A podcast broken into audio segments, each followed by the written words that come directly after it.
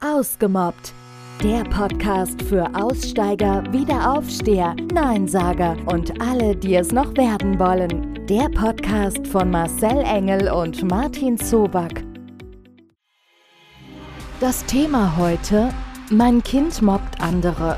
Hierzu hat uns die Nachricht einer besorgten Mutter erreicht. Leider habe ich diese Woche erfahren, dass mein Sohn zusammen mit ein paar Mitschülern einen dunkelhäutigen Klassenkameraden mobbt. Das Ganze ist wohl jetzt aufgrund eines Gruppenchats aufgeflogen, den ein Elternteil der Schule gemeldet hat. Natürlich ist mir klar, dass in diesem Fall etwas passieren muss und die Jungen zur Rechenschaft gezogen werden müssen. Und selbstverständlich habe ich viele Gespräche mit meinem Sohn geführt und ihm erklärt, dass Mobbing ein absolutes No-Go ist und er sich lieber für den gemobbten Jungen einsetzen soll. Doch leider hat die Schule mein Kind gestern mit einer fremden Person vom Ministerium ohne mein Wissen regelrecht verhört. Ich bin deswegen wirklich schockiert. Mein Sohn kam völlig aufgelöst nach Hause. Ist das denn überhaupt erlaubt? Und wie kann ich mich auf das kommende Elterngespräch vorbereiten? Soll ich mir einen Anwalt nehmen oder den Elternbeirat einschalten? Das denkt Marcel darüber. So wie ich rausgehört habe, du hast also alle erzieherischen Ansätze auch bei deinem Sohn dass du also A über das Mobbing gesprochen hast, dass es ein No-Go ist und hast wohl auch das, so wie ich das rausgehört habe, bekräftigt, dass er sich ganz im Gegenteil noch vor den stellen soll. Jetzt ist es natürlich so, das sind alles junge Menschen.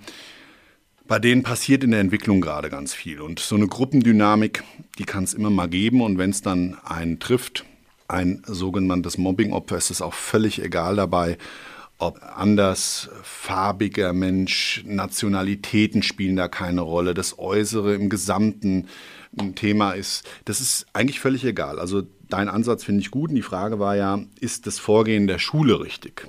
Und das ist eine Individualentscheidung immer wirklich der Erziehungsbehörde. Ob das jetzt rechtlich einwandfrei gelaufen ist, das kann ich an der Stelle gar nicht sagen. De facto ist, das Gespräch mit der Schulleitung würde ich persönlich ohne Rechtsanwalt führen und würde der Schulleitung meine persönlichen Grenzen aufzeigen. Die Kinder sind Schutzbefohlene, die zum Zeitpunkt des Schulunterrichts durch diese Schule, die Lehrer und so weiter beaufsichtigt werden. Und natürlich sollen die auch erzieherisch unterstützen. Und wenn jetzt gerade da, ich sage jetzt mal, so eine Art Trauma ausgelöst wird, dann ist das natürlich ein absolutes No-Go, meines Erachtens nach. Weil auch bei der mobbenden Seite in so einer Gruppe ist ja in der Regel einer der, der, der Rudelsführer und vielleicht ein Stück weit andere weniger beteiligt oder auch in ihren persönlichen Gedanken eigentlich nur diejenigen, die mitmachen aus anderen Ängsten heraus oder weil es halt Freunde sind und die Kinder müssen sich ja erstmal finden und ich will damit überhaupt nicht unterstützen, dass man Menschen in einer Gruppe mobben darf und dass das zum Erwachsenwerden dazugehört. Natürlich muss man das auch unterbinden und zwar rechtzeitig und massiv, weil das sind gerade so unsere gesellschaftlichen Probleme, ja, dass sich also, glaube ich, ganz viele da eben nicht zur rechten Zeit um gewisse Themen kümmern, dass einfach laufen gelassen wird und manche Dinge auch der Schule überlassen werden an falscher Stelle die eigentlich den Eltern oder den Erziehenden aufzuerlegen sind. Also an der Stelle, ob das richtig oder falsch ist, weiß ich nicht. Ob man mit einem Anwalt da an der Stelle in diesem Gespräch jetzt erstmal mehr Ergebnis zu erwarten hat, wage ich zu bezweifeln. Weil natürlich auch eine Schule sich dann auf dieser für sie rechtlich relevanten Ebene wahrscheinlich absichern wird und vielleicht auch die Qualität des Ergebnisses, was da ehrlich kommuniziert wird, nicht mehr dasselbe ist, in der Gefahr dessen, dass sie vielleicht was falsch gemacht haben oder auch nicht. Und ja, also ich würde das Gespräch ohne Rechtsanwalt suchen und würde in jedem Fall auch versuchen, mit den anderen Eltern, die in dieser WhatsApp-Gruppe ihre Kinder haben, dass also da nochmal das Gespräch gesucht wird und miteinander besprochen wird, wie man den Kindern so diesen Denkanstoß geben kann, dass das, was sie da gemacht haben, also grundlegend falsch war. Das denkt Martin darüber. Also, mich stören hier einige Sachen, aber das ist auch meine persönliche Empfindung. Ich mache halt viele Präventionskurse an vielen Schulen, in vielen Kitas, bei mir selbst in den Sportschulen. Erstmal zu der Sache, wenn es dich stört, dass der Sohn andere Kinder mobbt, dann Mobbing entsteht, wie ich es hier rausgelesen habe, auch diesen ja in der Gruppe, entsteht auch meistens aus einer Gruppendynamik. Kann Aufmerksamkeitsdefizit sein oder dass sie selbst mal Ablehnung auch verspürt haben, die Kids. Oder dass sie einfach eine bestimmte Person nicht mögen. Ich würde das nicht mal an der Hautfarbe festmachen. Und ich finde es wirklich hoch anzurechnen in der Schule, dass sie generell sofort das Gespräch mit den Jungs gesucht haben und versuchen haben, nach ihren Möglichkeiten eine Lösung zu finden, ohne gleich weitere Parteien einbinden zu müssen, weil das tut auch irgendwo die Autorität der Lehrer, die in der Schule arbeiten, ja widerspiegeln, dass man auch mal was ohne Eltern klären kann, nicht immer gleich die Erziehungsberechtigten dazu rufen muss, dass die Kinder auch irgendwo spüren, die Lehrer wollen nicht unbedingt, dass ich jetzt einen Haufen Ärger kriege und beziehe noch meine Eltern mit ein. Das ist ja so meistens die letzte Instanz, sondern dass man es selber löst und sagt den Kids hier, hört mal zu, das war total uncool, was ihr gemacht habt. Da habt ihr Scheiße gebaut. Ja, auf gut Deutsch gesagt. Und jetzt seid auch manns genug und badet das wieder gemeinsam aus.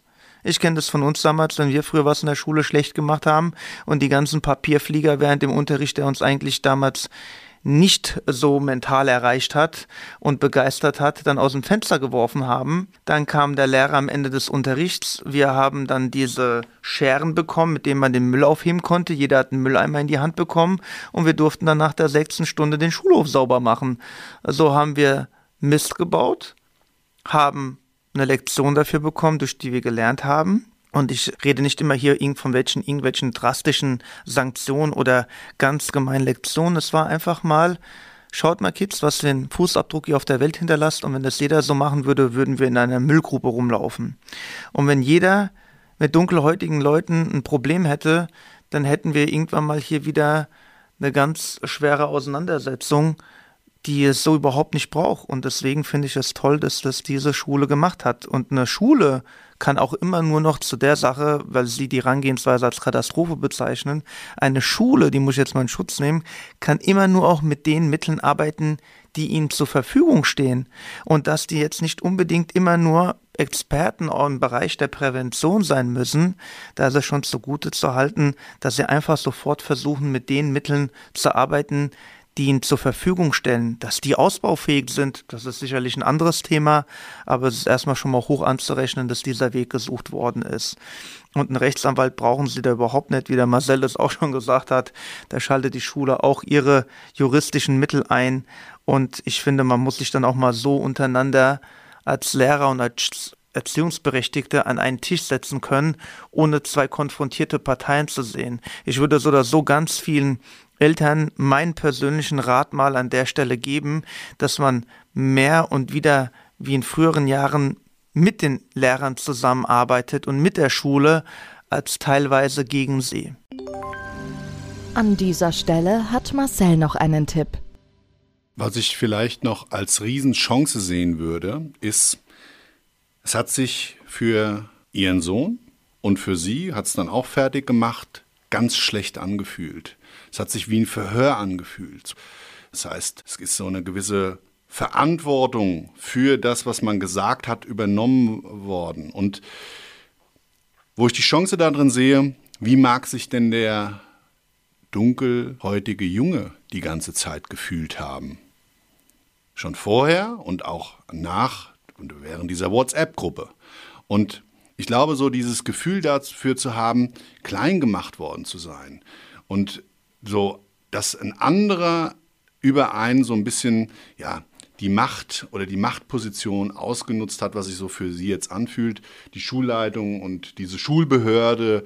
Und ähm, ja, das ist zwar eine harte Nummer, aber ich glaube, so aus dem Gefühlten heraus kann man das jetzt optimal nutzen, um genau das zum Anlass zu nehmen und sein bestes Learning daraus zu ziehen. Habt ihr auch ein Problem mit Mobbing? Braucht ihr Hilfe? Lasst es uns wissen. Alle Kontaktdaten findet ihr in den Show Notes.